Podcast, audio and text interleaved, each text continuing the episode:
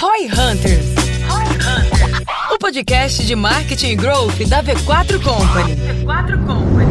Aqui é arroba o Guilherme Lippert e a minha expectativa para esse episódio é entender o que, que tem a ver, o que, que energia solar e cemitério tem em comum aqui. Aqui é arroba João Vitor e a minha expectativa para esse episódio é entender o que, que o Fábio Solarz aplicou do G4 Growth para fazer a Solarz crescer. Aqui é arroba Denner Lippert, minha expectativa para esse podcast é ajudar você, integrador, a vender muito painel solar aí em 2023. Aqui é o arroba fabio.solarz e minha expectativa é mostrar que growth e vendas pode ser aplicado em qualquer negócio. Bravo, é muito bom cemitério à energia solar. Afinal, como ter sucesso de vendas em nichos tão diferentes? Nesse episódio de Roy Hunters, teremos a participação do Fábio Santos Furtado, CCO and CMO na Solar Z. Vamos entender como ele conseguiu aplicar o growth em nichos tão diferentes com tanto sucesso e como você deve aplicar estes fundamentos de growth e vendas para o negócio dar certo. Ficou curioso? Então ouça agora no Roy Hunters.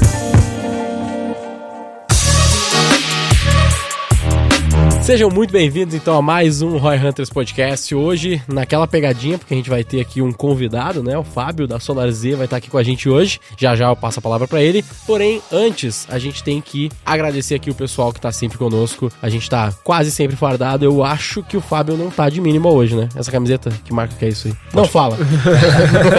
não é mínimo. Mas não é mínimo, dá pra ver aqui que não é mínimo. Porém, a gente tem uma coisinha para ele pra galera que tá nos ouvindo, eu acabei de pegar um pacote de audiodescrição aqui da Minimal. é um pacote preto com escritos em brancos. É, escrito Minimal Club. E agora ele faz parte aí do clube da Minimal. É presente, São camisetas, né? é um presentinho presente. pra Obrigado. ele. Cara, seja muito bem-vindo aqui ao Roy Hunters Podcast. E a gente tem aqui um presentinho pra ele com duas camisetas aí, uma branca e uma preta, nas cores da V4. E são camisetas básicas, ele vai usar isso aqui por pelo menos uns oito meses aí, sem se preocupar. O pessoal tá sempre com a gente, então. Roy20 é o cupom, 20% de desconto na sua primeira compra aí. Nice.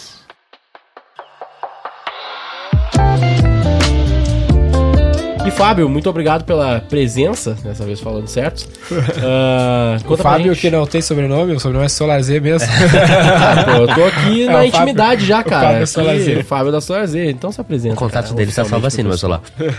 Não, pior que no meu também. Mas primeiro, obrigado pelo convite, né? É um prazer estar aqui com vocês. Uhum. Agradecer, como eu sempre agradeço, né? Meus mentores aqui que ajudaram muito na escalada do Fábio Solarzê.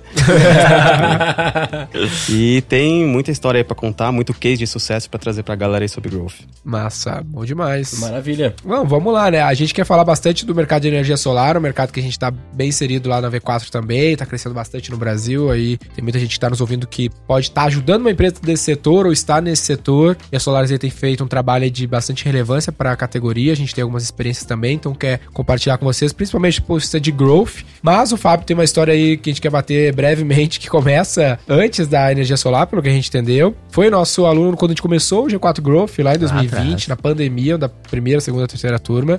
E tem aplicado bastante coisa aí. A gente quer ver um pouquinho desse estudo de caso aqui, real time, com vocês. Mas conta pra nós, Fábio, como é que foi parar nessa de energia solar aí? Como é que é essa história? É bem curioso porque eu não conhecia absolutamente nada de energia solar. Eu sou contador, trabalhei a vida inteira com consultoria e auditoria. Trabalhei na KPMG, na Deloitte, mercado financeiro. Era engravatado né? nada de empreendedorismo. Eu fui pro Nordeste, eu sou de São Paulo, né? Sou natural de São Paulo, e eu fui pra auditoria no Nordeste. E no meio do caminho, comecei a dar palestra, dar aula. Cara, eu vi um nicho ali na cidade que a gente fica, que é Mossoró, que é uma cidade Nossa. no interior do Rio Grande do Norte. Fica entre Fortaleza e, e Natal. Começou a aparecer demanda de consultoria. E falei, cara, vou Consultoria independente, fora Independente, da... fora. E eu comecei, peguei um cliente, outro cliente, tocando isso junto com o outro trabalho que eu tava. E surgiu também a oportunidade de abrir uma empresa de marketing na cidade. Vamos lá também. Então tava muito conteúdo de empreendedorismo, a galera começando a falar muito. Eu falei, cara, deixa eu. Esse negócio aqui, vamos tentar para diversificar um pouco a, a, minha carreira. Acho que agora ainda posso errar. E aí nessa a consultoria foi crescendo, foi crescendo, foi crescendo. E eu saí do trabalho que eu tava e foquei em consultoria. E era consultoria como um todo: financeira, gestão, estratégica, marketing. E aí a Taldi, que a Taldi ela é hoje a maior empresa de energia solar do Rio Grande do Norte, me contratou para dar consultoria lá. Então eu entrei na Taud, isso em 2018, início de 2019, e comecei a ver planejamento estratégico, processos, enfim, marketing. E aí dentro da Taud, tinha uma salinha lá, que tinha uns nerdzinhos lá trabalhando no computador, mexendo num sistema que era o Taud Energia, que era uma ferramenta interna da Taud, foi criada para a Taud fazer o seu pós-venda que depois virou o Solar Z. Legal. Então eu conheci energia solar mesmo quando eu fui dar essa consultoria na Taud. Eu não fazia ideia do tamanho do mercado. Eu não fazia ideia de nada, para mim era só umas plaquinhas em cima do telhado. E aí que eu fui entendendo que, cara, era um business que cresce duas vezes ao ano. Ele cresceu, duplicou em 2020, duplicou em 2021 e estava em grande ascensão. E aí eu tava como consultor lá na Taud, me apresentaram o business da Solar Z, perguntaram se eu não queria sair de tudo que eu tava fazendo e tocar a Solar Z, entrar de cabeça no mercado de energia solar de vez. E eu falei, beleza, aí eu aceitei o desafio e foi aí que realmente eu fui estudar, entender o que que era parte de engenharia, parte de processo, o que que os integradores, que negócio que é de energia solar. Foi assim que eu entrei no mundo de energia solar, que era um mundo que até 2020 ele era zero digital. Então você pesquisava na internet sobre energia solar, você ia ver lá uns vídeos no YouTube, uma galera instalando um telhado, mas você não ia ver nada assim de influencer, Sim. produtores de conteúdo, não tinha nada naquela época. E o que, que a SolarC faz? Porque tem uns agentes de, nesse processo, né? Que é o de monitoramento, a, o agregado, integrador, não é sei um o mercado complexo, assim, é, de mercado né? livre. Quem é o Elon Musk coisa. nessa história aí? Porque o Elon Musk tá nesse setor aí, né, também. Quem que é o Elon Musk? É, porque ele também tem um negócio de energia solar, tem né? a SolarX. Solar, C? Não, não é SolarX. Solar... SolarX. Ele, na verdade, morreu a SolarX, ela foi incorporada é pela Tesla. SolarX foi incorporada pela Tesla recentemente. O que, que ela fazia? O que, que é esses agentes aí? Vamos lá. Cara, pode parecer complexo, mas não é tão complexo comparado com outros mercados. E é uma coisa interessante também que o grande público não conhece de energia solar. Uhum. Por mais que seja um, um, investimento. Solar City, pô, falei, era Solar City o nome. o João tava muito confiante no SolarX. SolarX era muito óbvio, né, velho? Solar City, pô. Mas Por mais que energia solar seja um investimento ali que retorna 20 a 24% ao ano e que é algo que todo mundo deveria ter na sua residência, porque é um, cara, reduz muito do seu custo mensal de energia, tem várias vantagens. O grande público, o Brasil ainda não conhece energia solar.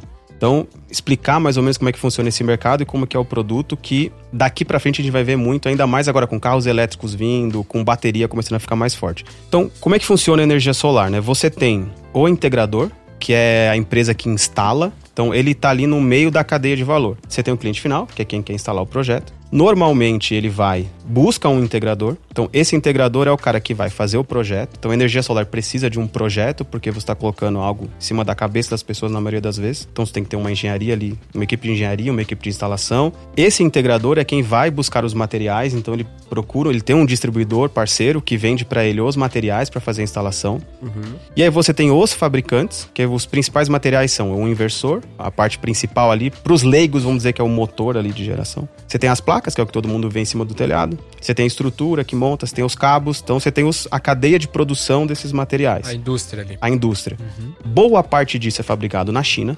então os distribuidores importam. Então você vai ter ali algumas empresas que são focadas em importação de energia solar, então entra mais um aqui na cadeia de valor. Você tem a China hoje é quem domina o mercado aqui no Brasil, mas você vai ter na Alemanha, você vai ter na Áustria, você vai ter em vários outros locais. Você vai ter um agente que é o principal, que é o banco. Então até pouco tempo atrás era quase inexistente linha de crédito específica para energia solar. Hoje você tem alguns bancos fortes, o Santander é o, hoje é o que é o mais atuante nisso. E aí você tem um Itaú entrando agora, um Bradesco entrando agora. Então, os bancos estão começando a olhar cada vez mais e incentivar a energia solar. Legal. A maioria dos projetos são financiados ainda. E você vai ter os, as plataformas, a parte tecnológica que auxilia de alguma forma. Então, você tem startups que, por exemplo, fazem os projetos, então você consegue contratar pacotes para fazer os projetos, e você tem as ferramentas de monitoramento, que é onde eu me encaixo. Então, hoje você vai instalar um projeto na sua casa de energia solar, você tem lá o aplicativo do próprio material que ele mostra a sua geração, só que você tem mais de 120 portais diferentes. O que, a SolarZ faz? Quem faz o pós-venda dessa cadeia toda é o integrador, porque o cliente é o cliente dele, é ele que vende o produto de monitoramento de pós-venda. Então, o integrador hoje, para ele acompanhar os clientes dele, hoje não, né? Antes, ele tinha que entrar em mais de 30 portais para acompanhar os clientes. O que, que a SolarZ fez? Ela juntou todos os clientes dele num lugar só. Imagina um grande busca-pé. Hum, integrou tudo. Integrou então, tu tudo. é uma solução pro integrador, não pro consumidor. Isso. Ah. Eu sou o facilitador do por que integrador. Que o integrador quer saber essa informação? Porque ele tem a garantia, o período de garantia da usina, que ele tem que fazer o um monitoramento para o cliente. Então, se der algum problema, se cair a performance da usina, se der algum alerta, ele tem que falar com o cliente rapidamente. Tem? É. Tem. Então, pode dar falha, pode dar uma sobretensão na rede. Se for na região sul, pode chover granizo, vendaval. Tem várias coisas que podem dar alerta ali que. É porque lá em casa eu comprei uma casa que tem painel solar e eu nem acompanho quanto tá produzindo. Então. Nem sei qual é o app. Não sabe nem se tá ligado. Você hum. está ligado, tá ligado? Conta ah, de luz. deve saber. Não sabe? Pô. Não. Se vem 700 me fala depois de, de conta de luz, fica de cara. Então, esse é a dor principal. O que eu falei aqui é o Vai básico. Lá descobre que o inversor tá desligado. e, então, essa é a dor principal. O que eu falei aqui é o core de qualquer instalação, que é o que o mercado olha como se fosse um pós-venda tradicional. Hum. Só que além disso, seu painel tá pro tempo. Então ele vai ter cagada de pombo, poeira, tem várias coisas que vão acumular naquela placa. Então, isso vai reduzindo a performance daquele painel, a eficiência. Quanto menos eficiente, menos créditos você gera para você compensar na sua conta. Tá. Então você pagou por um projeto para gerar uma quantidade X e essa performance vai caindo, essa quantidade vai reduzindo. E aí, em algum dado momento, você toma um susto porque você recebe uma conta com um valor que você não esperava. É, minha vida. Se o integrador não está monitorando, ele não viu isso. Então é aí que minha ferramenta entra. E aí tem um ponto que o João colocou perfeitamente bem, que aí pegam casos mais críticos, usinas grandes. Que a gente está falando de supermercados que tem três, quatro aparelhos de inversor. Uhum. Se esse cara ninguém está olhando, se um desliga e ninguém viu, no outro mês ele vai ver. Como? Com a, ah, conta. conta. A dor vem no bolso. Uhum. Então a importância do pós-venda no mercado é justamente isso. É você acompanhar o cliente, porque tem várias dores ali dele que se você não acompanhar, esse cliente para de te indicar. É, boa. É uma solução de customer success, então. É, customer success total. Uhum. E aí o integrador, ele deve criar um produto de pós-venda recorrente. E aí a gente tem vários cases na SolarZ de Legal. empresas que tiram até 400 mil reais recorrente por mês. Caramba. Vendendo um produto recorrente. E aí a SolarZ, ela automatiza, veio para automatizar todo esse processo, entendeu? E a gente veio com um item adicional, que é baixar a fatura da concessionária. Então hoje, além de pegar as informações do inversor, eu pego os dados da sua fatura da concessionária e aí eu te gero um relatório onde ele mostra também como é que está o seu retorno financeiro acumulado, o mensal, e se você tiver mais de um endereço lá cadastrado, como é que estão os créditos, porque acontece muito de você colocar quatro endereços e aí tem algum endereço que você não vai mais. Aí você vai ah. acumulando naquele que você não usa. Então, a SolarZ veio para automatizar esse processo aqui Está trazendo eficiência para dentro do mercado, basicamente, em todas as pontas. Tanto de facilitar o integrador a acompanhar os clientes, dar um melhor pós-venda, o cliente ter mais visibilidade de como está realmente o uso dele. Ajudar Isso. o integrador a vender também, né? Tem a parte CRM ou não? Ou Sim, não? então. Aí, esse foi o primeiro produto que a gente lançou que é o que na época que eu fiz o Growth a gente trabalhava. Tem só mais uma ponta final. Eu não vendo para o cliente final. Só que o meu aplicativo ele é personalizável com a logo do integrador. White label ali. Ele não é um white label porque ele não, eu não consigo ter vários na loja. O aplicativo na loja é SolarZ. Uhum. Mas quando o cliente entra, a logo ela é do integrador. Então todos os meses quando o cliente baixa o relatório dele, ele baixa o relatório personalizado com a logo do cara que instalou. Então Legal. todos os meses ele continua relembrando, ele vai fica na cabeça do cliente final. E aí isso vai incentivando o cara a continuar indicando. Então é uma ferramenta de customer success para vender produto recorrente e para gerar indicação. Irado. Hoje a gente passou de 400 mil usinas monitoradas no SolarZ. Isso é pouco mais de 30, tá entre 30 a 35% de todas as usinas instaladas no Brasil. Caramba. Usinas é tipo assim, a casa do Denner é considerada uma usina? Isso. Ah, legal. E aí você vai ter desde usinas de residências até usinas gigantescas de solo ou de telhado. Da... A galera que produz para vender no mercado, né? Não Mercado Livre, que aí é outra é história.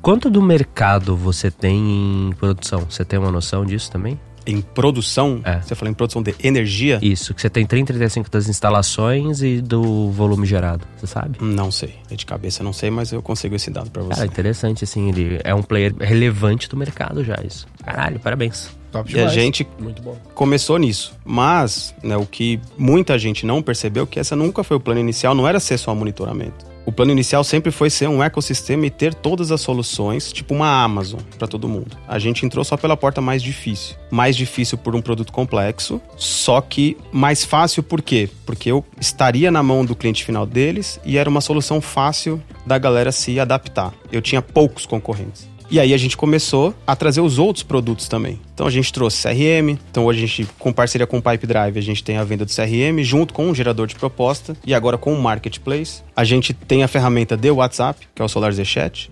A gente tem a consultoria de pós-venda. Nós criamos um método, que é o método pós-venda solar, que é o que faz os integradores tirarem receita recorrente. E aí essa fórmula a gente transforma numa consultoria, que hoje a gente tem mais de 45 empresas. Esse é um produto que a gente tem um limite de venda por mês para controlar a qualidade. Então a gente tem mais de 45 clientes por mês na nossa consultoria, pegando a nossa metodologia, aplicando, organizando seu pós-venda gerando receita recorrente. A gente tem um evento, que é o Solar Z Summit, que hoje é o maior evento do mercado de energia solar, que na realidade para nós é como se fosse um grande topo de funil, que é onde eu coloco mil integradores na média por evento. E é on the road, assim, rola em vários lugares, né? Que vai em vários lugares. E tem outros produtos para lançar. No final, a gente tem um ecossistema, um ecossistema Solar Z, onde na média de 6 a 7 mil CNPJs do mercado de energia solar gastam um real com a Solar Z por mês. Legal. O mercado tem 30 e poucos mil CNPJs. Só que, quando a gente analisa efetivamente CNPJs que instalam novos projetos todos os meses, que é o que a gente chama de CNPJs ativos no mercado, que você tem o cara que é instalador de ar-condicionado, tem um CNPJ, ele abriu. Aí tem 35 mil, mas ativos vai ter uma média de uns 12 a 13 mil. Caramba. Ativos que são os caras. Então o mercado ele é concentrado em poucos players. Então, Por desses... enquanto, né? Porque surge toda hora um integrador aí, né? Sim, só que esse cara não sobrevive muito tempo. Tá. Porque o mercado tá ficando cada vez mais difícil. Então, desses 12 a 13, 6 a 7 mil, ou eles estão no meu CRM, ou eles estão no meu gerador de proposta, ou eles estão no Summit, ou eles estão no, monitoramento. A penetração no mercado é bizarro. É. Que é o conceito do flywheel Uhum. E aí eu tenho o CAC reduzido porque eu puxo o cara de um produto. A gente tem o Hotmart também, onde a gente começou a vender curso. Então a gente fez um curso de vendas hoje que é o mais completo do mercado. Então, assim, a gente que criou. É um curso de vendas pro integrador? Específico de energia solar. Pro integrador, pro fazer integrador vender, vender. Isso. Legal. Pô, muito conceito de flywheel mesmo, né? Porque tudo se conecta e tem uma, uma conversa ali para complementar o, a relação com esse integrador, né? Sim. Então, por exemplo, no Summit, que é o nosso evento, a gente tem o painel de vendas no segundo dia. Uhum. É o segundo ou terceiro momento mais esperado do evento. Uhum. Já é engatilhado. E legal que os integradores vão ver esse podcast e vão fazer é assim que você me pega. É. Mas a gente já tem engatilhado no final do. A gente fala sobre CRM, explica a importância, tudo. Então a gente coloca a dor no Sim. pessoal, tudo. Aí no final entra e fala, então, mas aí tem esse CRM assim, assim assado. Então é batata. Terminou o painel de vendas, o stand enche de pessoas. Tu eleva o nível de consciência sobre o problema e traz a solução e o produto.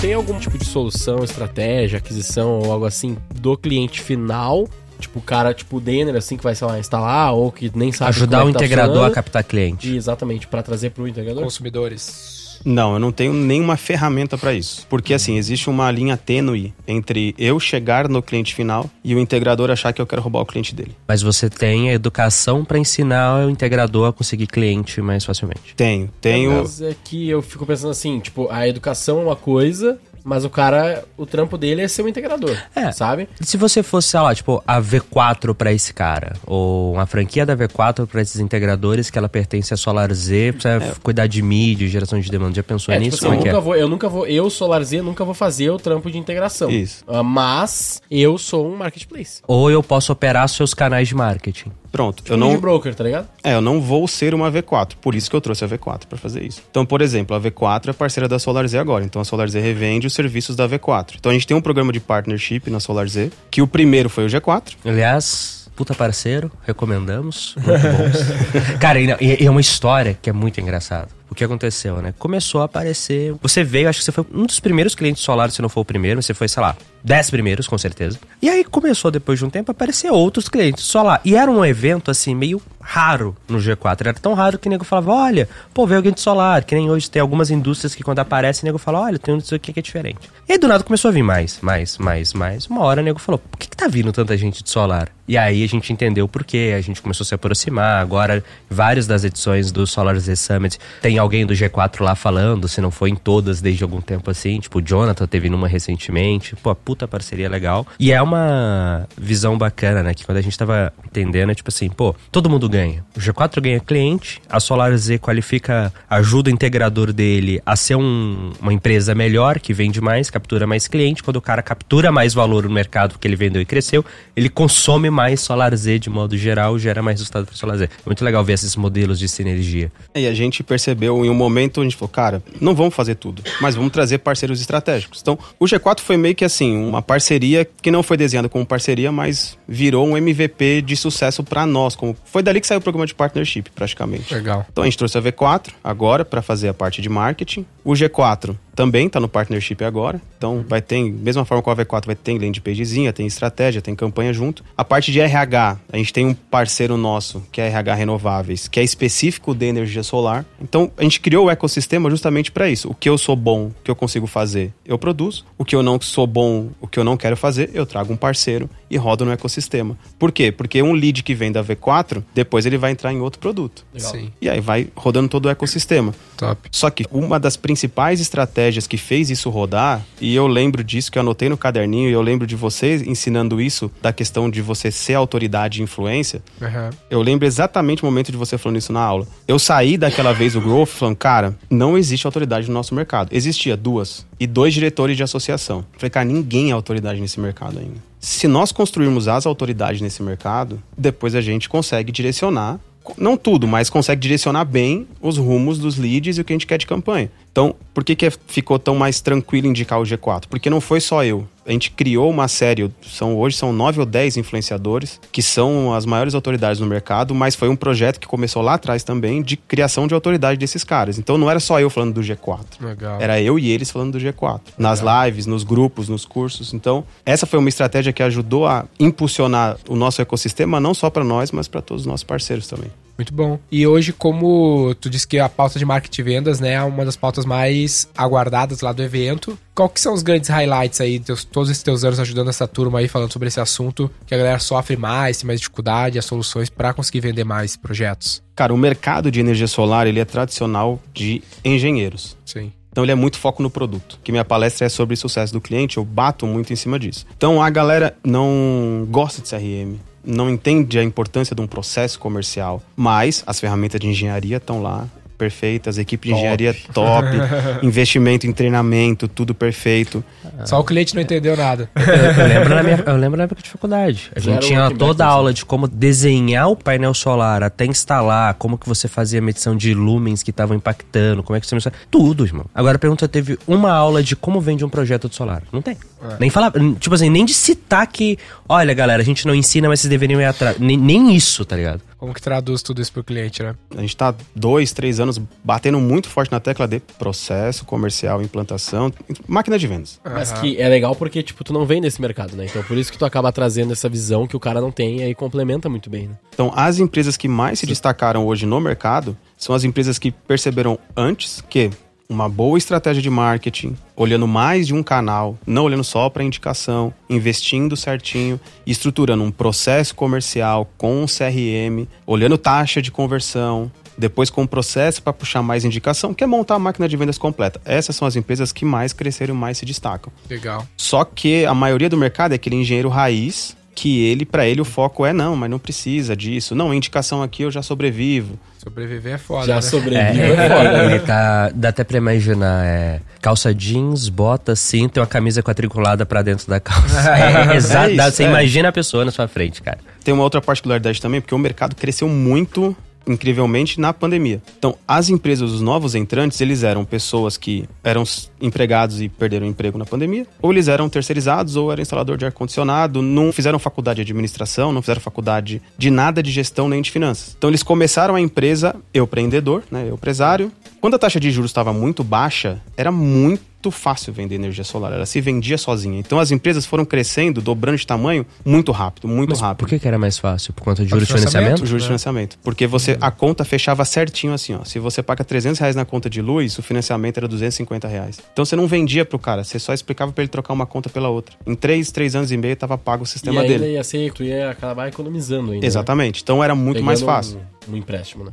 Aí depois que a taxa de juros subiu, aí o negócio começou a ficar mais complicado. Então essas aí empresas. entra toda a explicação de payback deles, cara, né? É, se torna um investimento mesmo, aí é foda. E aí, esses caras que era só ele e a esposa, geralmente, ou ele e um irmão, eles foram crescendo muito rápido, eles foram investindo em quem? Em equipe de instalação e engenharia. E ele não precisava olhar para o processo comercial. Por quê? Sim. Porque o mercado estava empurrando para cima. Então, o que a gente mais traz nos eventos, o que a gente mais traz nas lives, nos treinamentos é formatação de máquina de vendas. Isso é o principal insight que a gente trabalha dois, três anos com a galera. Então a gente tem técnica de spin selling específica para solar, que a gente leva pro pessoal, técnica de rapport específica para solar. Então toda essa parte de estratégia comercial, processo comercial, desenho de funil, análise taxa de conversão, a gente desenhou um modelo de máquina de vendas específico para solar, que é o que a gente vem entregando para todo mundo. No Summit tem são nove horas espalhadas nos três dias só de conteúdos de vendas. Alguns específicos para solar, outros não. Alfredo esse ano vai estar em todos os summits com a gente de novo. Então a gente tem sempre um time de palestrantes de vendas. Por quê? Toda empresa ela tem que focar em vendas. E isso é o principal insight que a gente vem batendo no mercado. Isso foi mudando, foi diluindo conforme os anos, mas ainda é muito difícil tirar da cabeça do engenheiro tradicional que ele tem que focar em venda. Uma coisa que eu tenho bastante dificuldade, queria ver tua experiência com esse tipo de cliente que passa lá na V4, né? A energia solar é um cliente bem relevante também, mas queria ouvir de ti, é, quando esse cara tá muito distante da realidade de marketing e vendas e a empresa dele não tem nada, ele vai começar a implementar, isso leva um tempo, né? Porque tem uma curva toda de aprendizado, de setup das coisas, esse indivíduo é bem ansioso. O que que tu fala, como é que tu lida, o que que tu diria pro cara que, porra, não tô fazendo nada ainda de marketing, de máquina de vendas, tudo é novidade, se a gente falar um pouquinho mais aqui de geração de lead, de CRM, já, já não tá entendendo o que tá acontecendo, mas ele entende a importância de que tem que fazer, mas isso vai levar um tempo. O que, que tu diz para esse período aí de setup cost, vamos dizer assim, das coisas?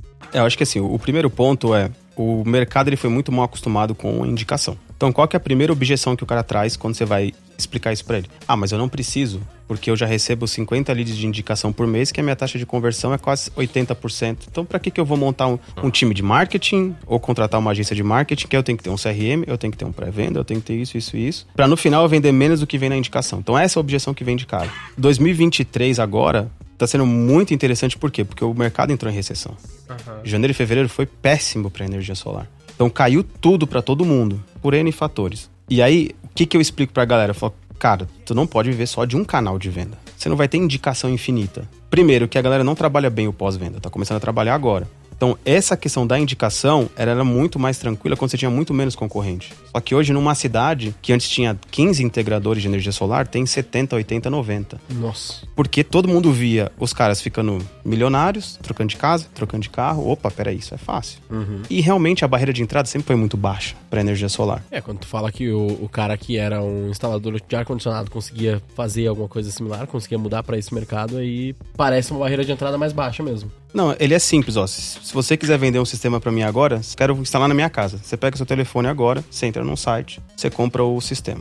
Uhum. Você acha um cara terceirizado que faz o projeto. Que ele pode ir lá, vai, faz um voo de drone na minha casa, ele faz o projeto. Uhum. Você já pagou essa terceirizada para ele. Ele arranja um outro cara que vai instalar.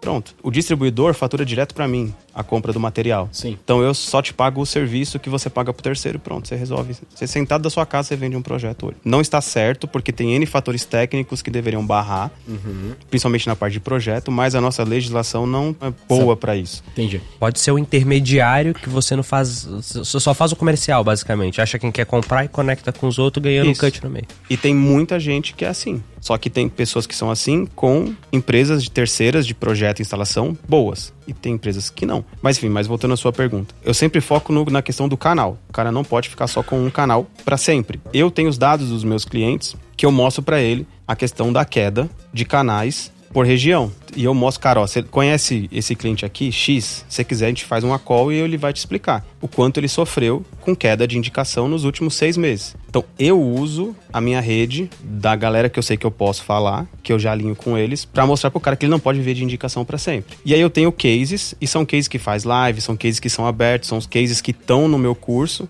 de integrador, que faturar 6 milhões por mês, vendendo só pelo WhatsApp. Usando novos outros canais, né? Usando o canal digital, uhum. trazendo o lead do Google, do Facebook, do YouTube, de vários lugares. Não depende da dedicação.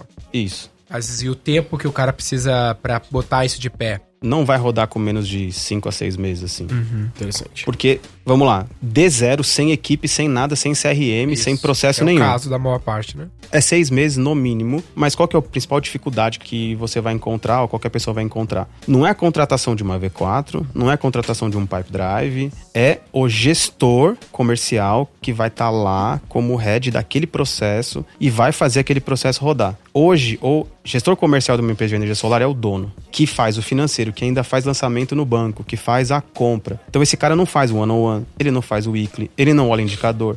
Ele é muito mais adepto ao formato de representação comercial. Então ele contrata um monte de vendedor, bota na rua. Só isso pra dar certo. Spray pray. Isso.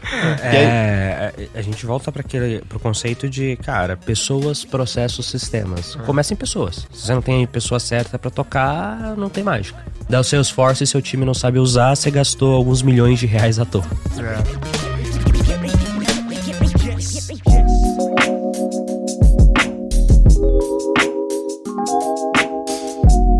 Não, e às vezes é, é, bem parecido com outros casos, né? O cara começa nesse processo de implementação, vai começar a testar, porque mesmo que a gente vá olhar um case lá, né, Fábio, o jeito que aquilo funciona naquele contexto não necessariamente vai funcionar exatamente igual no teu contexto. Vai precisar de algum tempo de teste, maturação, adaptação. adaptação. Então, um exemplo aqui, ah, tu vai começar a gerar demanda via Meta Ads lá, e vai cair no WhatsApp, mas, pô, será que o teu vendedor sabe atender no jeito certo, no response time certo? Ou será que o lead veio de fato certo? Você vai ter várias coisinhas para corrigir. Então existe uma fase que a gente até chama lá de P&D, né? Uma fase de perder dinheiro. É uma fase que tu vai gastar mesmo para descobrir qual que é o processo que melhor funciona para você. Só que o custo de não aprender é muito alto, o custo de não desenvolver é muito alto. E muita gente desiste no meio do caminho quando o negócio não não tá funcionando ainda, porque tu tá na fase de desenvolvimento da parada e nunca consegue ser competitivo no mercado, como esse exemplo que tu deu aí dos 6 milhões mês, né? Não, vou pegar um case meu da uhum. Taud. Eu rodei o marketing por um tempo. Eu demorei três meses para estruturar bem copy, né, criativo, canal certinho, Facebook, Instagram, é, público, para conseguir montar uma máquina de geração de lead que vinham leads bons e qualificados. Só que nesses três meses, o gestor, marketing não funciona. Marketing tá me... não funciona. Marketing não funciona. você só tá me mandando lead ruim. Não quero esse negócio. E eu tava o quê? No P&D. Tava é. testando segmentação, testando tipo de vídeo, testando um monte de coisa. Então foi três meses para eu achar algumas receitas que traziam bons leads. Uhum. Beleza, comecei a rodar boas receitas. Aí eu esbarrei em outro problema. Não tinha ninguém para qualificar o lead. Uhum. Era lead jogado direto pro comercial. E o gestor não queria investir num pré-venda. E eu jogava lead, tinha meses que eu gerava, sei lá, 320 leads qualificados. A qualificação na energia solar é muito simples. É quanto o cara consome de energia solar, de energia, por uhum. mês. Porque abaixo de 250, 200 reais, o projeto fica inviável. Uhum. Então a maioria qualifica assim. Se o cara consome acima de 250, 300 reais, beleza, esse cara é um cara qualificado para eu fazer o primeiro contato e aí ver interesse e tudo mais. Então, e eu jogava 300 leads desse tamanho, mais ou menos pro comercial. Só que eu jogava direto pro comercial. Sim. Não tinha pré-venda. E o comercial na rua foi muito. Aí era o comercial field sales ainda. Não era nem site. Que quase nenhuma empresa de energia solar faz em site sales. Porque qual que é o problema que o Fábio tá falando, né, turma? Se ele gera um lead da internet e tem um vendedor que lida com outro canal, que nesse exemplo é field sales, é vendedor de campo, ele está fazendo PAP, né, indo de porta em porta e tudo mais. E ele vai começar a ter quase um side job, assim, um trabalho paralelo de ter que atender os leads que vêm da internet. O que, que vai acontecer com a atenção que ele desprende sobre esses leads vindos da internet? Vai ser dissipado em relação a todas as outras atividades que ele tem e a performance disso tende a não ser a melhor, né? Um dos dois vai rodar e provavelmente vai rodar o que é novo, porque ele já sabe fazer Isso. o field sales, não sabe fazer o inside, que é lidar com o lead que foi gerado, e esse lead vai embora. Isso. Mas assim, isso vira o contrário também. Você tem um cara de site sales, por algum motivo manda ah, ele ir fazer field também. Cara, não vai rolar. Esquece. Você tem que. Focar. Tem um exemplo bom até dentro de inside, que é o outbound. Lá, lá na V4, quando a gente começou a melhorar o nosso outbound, a gente é muito forte no inbound, que é esse lead que se cadastra, e a gente começou a investir mais no nosso outbound, que é esse. A gente ir atrás do cliente, ligar, prospecção ativa normal. Aí a gente tinha o, o pré-vendedor do inbound, né? Que recebe essa demanda, qualifica, como o Fábio tá falando, e cai no closer. Aí a gente começou a colocar o prospectador, o hunter, o cara que prospecta, liga para gerar demanda para esse mesmo vendedor.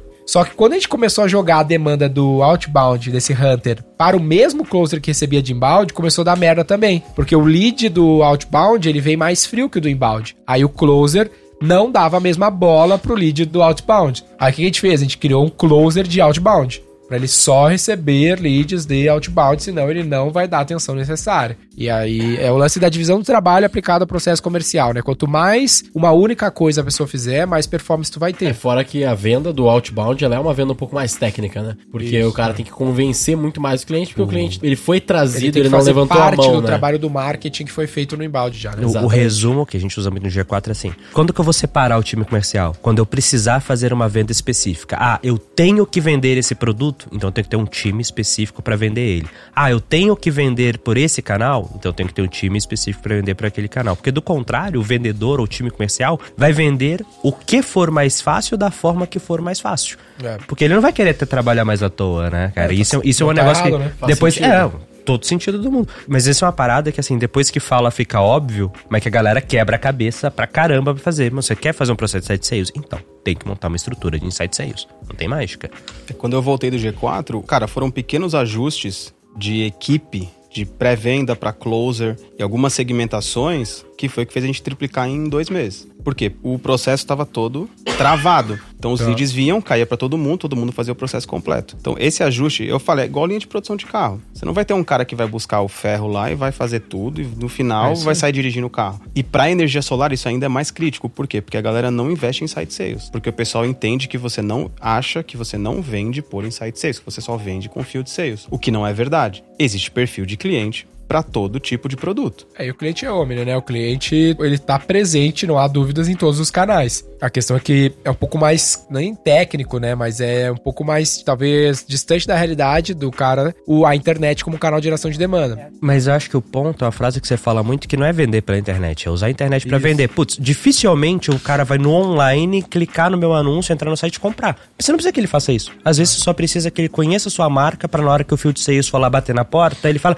ah, já vi esses meninos antes. Ou então, putz, ele é um lead que fala, pô, tá legal, me liga aí para me explicar, né? Então é muito qual que é o resultado que dá para vir daquilo ali que a galera confunde. Cara, isso é uma coisa muito legal de G4. Chega lá o cara e fala: Ah, não, isso aqui foi impressionante. Na Traction, chegou duas moças lá, de um, elas eram sócias numa empresa e falou: Ah, putz, acho que meu cliente é difícil na internet. Ela falou: ah, Putz, quem é o seu cliente? Ah, o empresário que fatura de tanto a tanto. Eu virei pra ela: Seguinte, mais ou menos 70% do meu resultado vem de três canais. Dois deles são canais digitais, que é anúncio e redes sociais.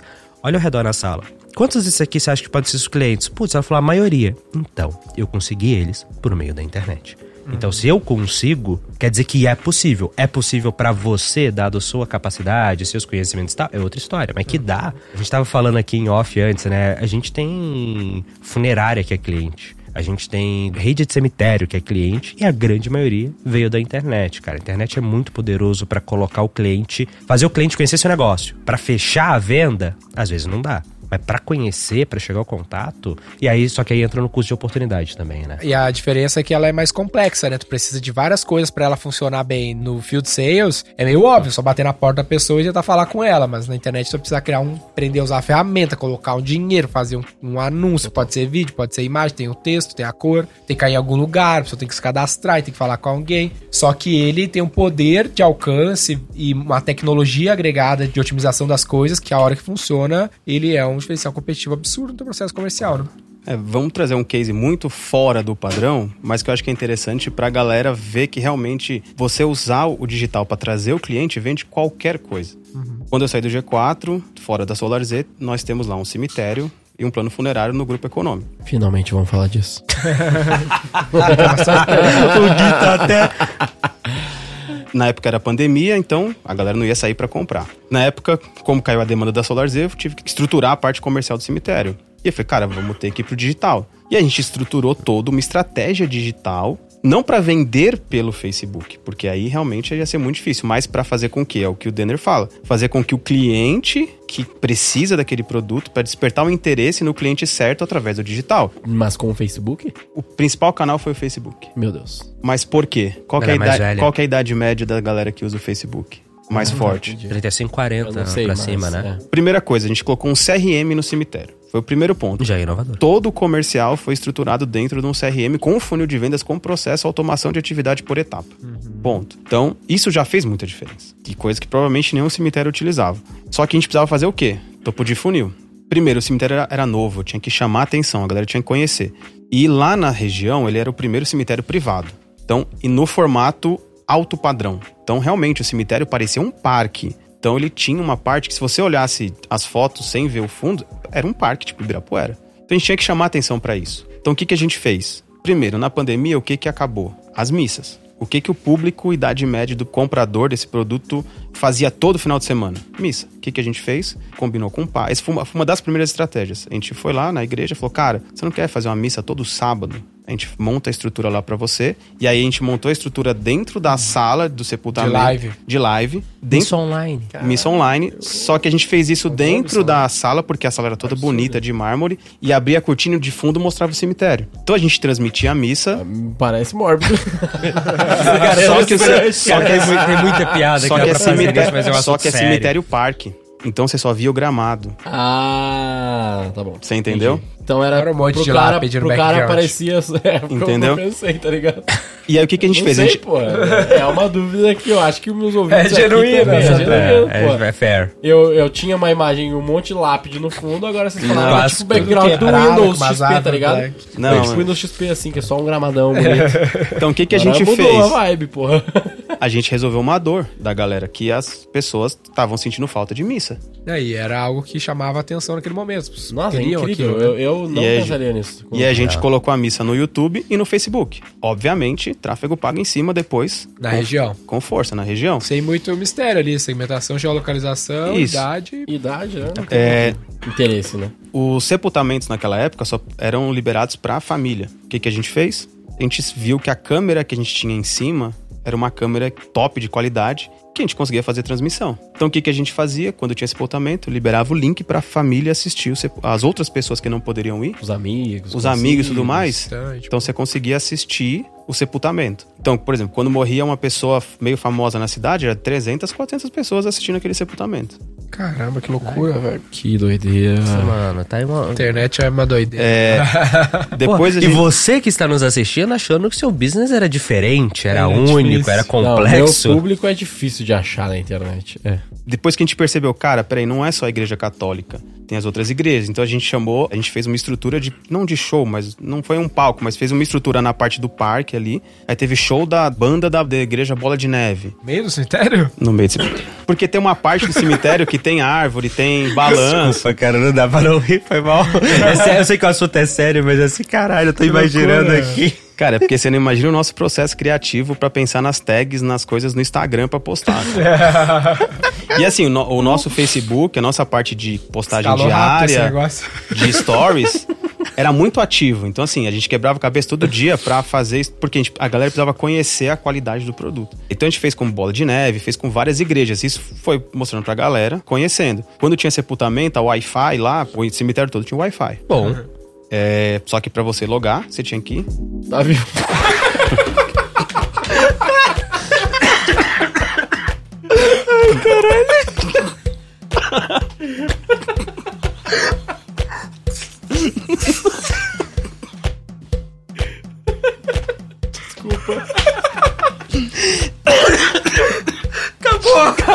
acabou. Muito obrigado, encerramos por aqui.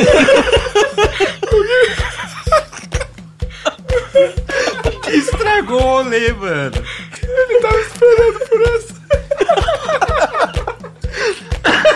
Porra, você tá ficando demais, velho.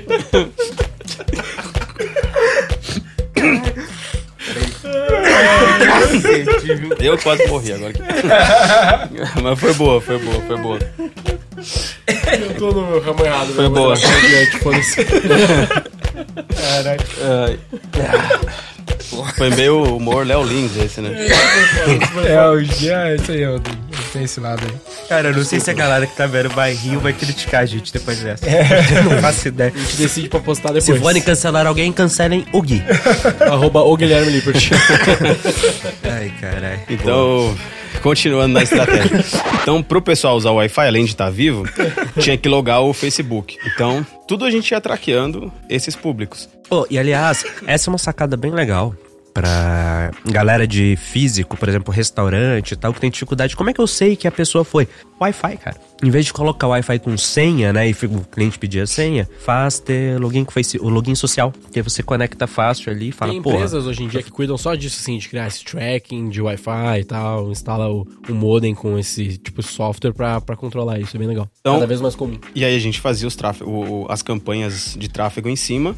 E hoje todo mundo fala do ManyChat, mas naquela época quase ninguém usava. E aí eu fiz toda uma escala de automação, de qualificação do cara, porque beleza, ele viu o vídeo no YouTube, ele viu várias coisas, mas não quer dizer que ele ainda é o cara certo. Então toda a O que, que qualificação. tu tava vendendo ali era plano funerário? Não, era o jazigo. Jazigo. Era o espaço, o terreno, vamos assim dizer. E eu não sabia o que é jazigo, mas... O que, que é isso? O cara compra pra ter, pra si, pra família, como é que é? Porque assim, ó, vamos dizer, teve um falecimento hoje, você chega lá pra comprar. Aham. Ele é 20 a 30% mais caro e você parcela no máximo em 10 vezes. Cartão de crédito. Uhum. Cartão ou. Você não vai parcelar boletão, não. Aham. Vai ter que ser no cartão ou dinheiro. Quando você compra isso antecipado, você paga 20 a 30% mais barato. Só que é feito uma assinatura recorrente, igual o Netflix no seu cartão, em 128 vezes. Caramba. E esse jazigo é pra uma pessoa? Não, dá pra praticamente a família inteira. Oh, mas uma dúvida, 128 vezes, mas assim, quando que eu posso começar a usar? A partir do momento que você paga a primeira. Caramba. Pô, até é um negócio que eu vou dar uma olhada pra já antecipar, né, mano? Sai muito mais. Mas, agora, não tem, mas não tem uma carência? Tipo assim, porque, digamos que eu Tem. precise agora. Não, mas tem- eu chego tem. lá e falo, não, eu quero fazer a assinatura daquele negócio lá. Tem, Ah, só- aliás, assinei agora, tem um morto aqui. Não, não, tem. Como isso é que eu- o cara não pode, eu né? não, Tem eu não, eu não né? lembro quanto que é. Eu acho que eram seis meses. Ah, tá. Só que aí, você beleza. paga só uma diferença, entendeu? Mas assim. Mesmo se acontecer você dentro de e seis meses, tipo assim, eu pago um de- valor Se você for lá e conversar, você resolve, entendeu? Entendi, tipo assim. saquei, beleza. Então, quando a gente estruturou as campanhas, que aí beleza, eu- a gente fez todo mundo conhecer e saber que existia. Aí o tráfego chegava para um pessoal extremamente qualificado, na idade certa, com interesse bem certinho. Aí eu tinha toda uma escala de automação no ManyChat que ele explicava o que, que era, ele já mandava as fotos, porque o sepultamento, você tinha um pacote com violinista, ele era uma cerimônia mesmo. O, a família sentava na frente, vinha o cara trazia água, sabe? Era um negócio, tipo, igual você vê nos filmes americanos. Legal, legal. Então, na automação. Vocês criaram essa experiência lá de produto. Isso, experiência de produto. Eu gerava todo esse encantamento pelo ManyChat. ManyChat, Antes- só pra galera que não tá ligada ainda, Sim. porque tem gente que hoje ainda não sabe, é uma ferramenta pra fazer automação de chatbot ali no Instagram Direct. Instagram, Facebook e, e WhatsApp agora. Tem WhatsApp também? Tem. Então tu vai criando assim, aqueles if, a conversinha, né? O WhatsApp já ficou bom? A gente já Funciona bem, mas é mais Funciona bem? é caro. Top. Mas é isso aí. Eu fazia toda essa automação usava mandava. isso pra fazer uma qualificação sem ele ter que falar com ninguém, né? Isso. Aí se ele passasse pela qualificação, aí ok. Aí o comercial já ligava já pra agendar a visita. Então, esse processo todo de growth foi o que fez o Facebook ser o principal canal. E assim, era muito mais Facebook, Instagram muito pouco. Facebook era o que mais dava resultado. Faz sentido, né? Só que aí tinha umas estratégias spot, assim. Todo mundo deve lembrar daquela live do Gustavo Lima que ele abriu as garrafas e encheu Sim. a cara, né? Ele teve uma live anterior. Quando terminou essa live anterior, eu falei, cara, tá o Brasil inteiro olhando essa live. Na próxima live, eu vou pegar uma verba pesada no YouTube e vou colocar um patrocinado em cima dessa live do cemitério. Aí teve essa fatídica live, fatídica não, essa live é super divertida. E eu coloquei uma grana, não lembro quanto foi, mas foi uma grana, de tráfego no horário da live ali, específico pro público já que eu tinha. Anúncio tipo True for Action, o bannerzinho Cara, foi tudo sem imaginar. no YouTube. Foi tudo sem imaginar. Não, cara, foi no YouTube, mas aí tinha vários, várias cópias, várias coisas. Foi tipo meio que um all-in, assim. Foi... Mas tu queria aparecer Na live na pra live. milhões de pessoas verem. É, Milhões não, né? As pessoas da região. Da né? região Não na adianta idade. né? Ah, tá. Geolocali... Ainda era geolocalização. Olha que Ah, interessante, ele tá pegando uma bacana. parada nacional, mas ele tá A aplicação regional. aplicação local dela. na idade específica que eu queria que conhecesse. Nice. E assim, foi- eu lembro que foi o primeiro estouro, assim, no domingo de manhã, foi de 9 da manhã até 9 da noite, ativação de ManyChat, caindo lead pro vendedor e vendedor, e eu tive que entrar também, e eu indo pro supermercado falando com o cliente, agendando visita. É, Então, aí a gente foi pegando algumas coisas assim específicas também, que foi soltando campanha, que foi gerando muito lead. Mas o principal foi entender o canal, entender o seu perfil de cliente, certinho, idade, o que, que ele gosta. Então a gente analisava, por exemplo, a gente fazia vários tipos de vídeos. Qual era o vídeo que convertia mais? Qual era o vídeo que convertia menos? Então, vídeo de dia, vídeo de noite, vídeo com a pessoa andando, vídeo sentado. Tipo, a gente contratou uma empresa de vídeo pra gravar aqueles vídeos profissionais. Foi o que menos deu resultado. Aí os meninos do marketing que já mandavam bem em vídeo, os vídeos que eles faziam com celular e tudo mais, davam mais resultado. legal. É. É, vai testando, né? A gente foi testando todas as formas de imagem e de vídeo e via, cara, essa deu certo, essa não deu certo. Esse jeito de falar deu certo, esse não deu. Essa pessoa deu certo, essa pessoa não deu. Então, era toda semana ali olhando e otimizando, e era eu que fazia as campanhas e otimizando certinho o orçamento, mudando o público, testando. Então, que é o que eu queria trazer esse case pra galera, assim, independente do que você vai mexer, Sim. do que você trabalhar, funciona. E o que que era o vendedor aí? Tinha vendedor? Tinha o vendedor, que era o cara final que agendava a visita, ou ele ia na casa do cliente, ou ele recebia o cliente lá. Quando eu ia assinar, eu via esse jazigo que é o espaço, eu ia lá conferir como é que Aí era. você ia escolher. Aí você Ah, tinha, tinha que ir lá pra escolher. Tem o- ticket médio diferentes, né? Tem uns mais Tem. top, tem uns É, mais simples. terreiro no condomínio. Isso, o que é mais próximo ali no- na entrada, ele é mais caro. Os que são nas laterais são mais caros, os que são no miolo e mais no fundo são mais baratos. Faz sentido. O que, que eu gostei muito desse final, né? Tipo assim, foi muito bacana ver como é que faz no Solar Z, o conceito de ecossistema aplicado num business não óbvio pra galera, né? Que a galera pensa muito em ecossistema e negócio intrinsecamente digital. Ah, o G4 é fácil, educação, não sei o que. Você pegou outra coisa. Mas esse papo agora no final, eu acho que ele foi muito bom. E linkado com aquele papo de abstração que a gente teve, né? No episódio que tá aí, pra quem não achou, procura o episódio sobre abstração que a gente gravou. Um ou De- dois antes, né? Cara, dá pra você aplicar, se você entende o conceito, em qualquer coisa, irmão. Isso, o cara fez.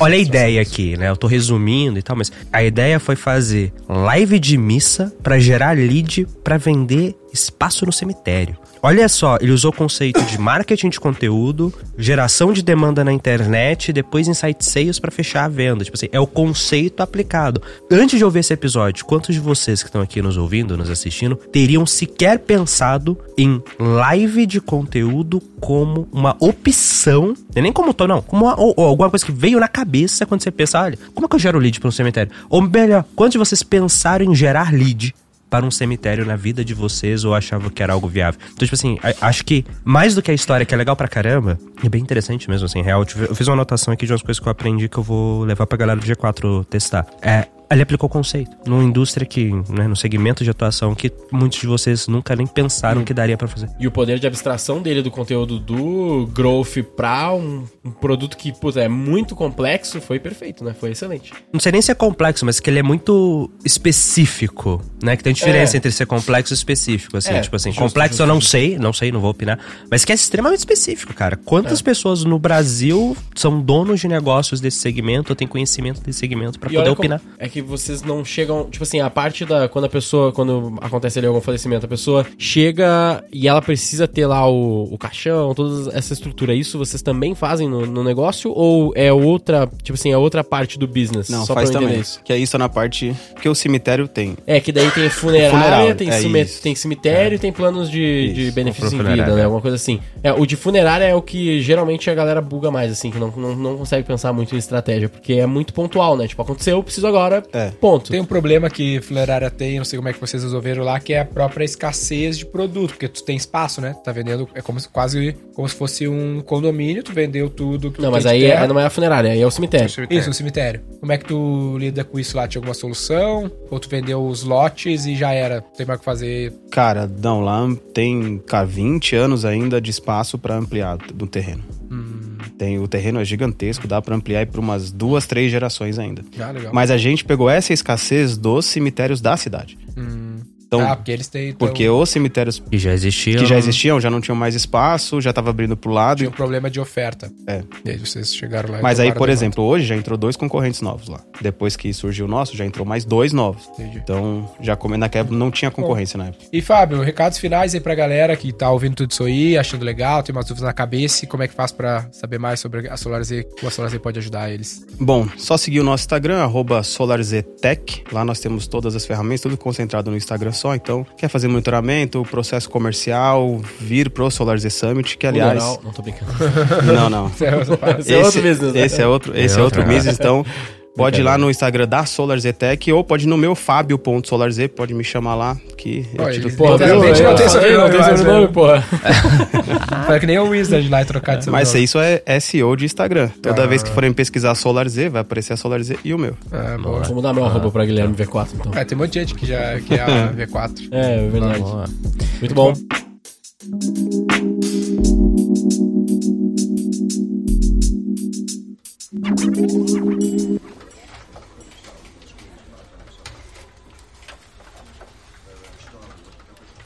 Vamos fazer o título?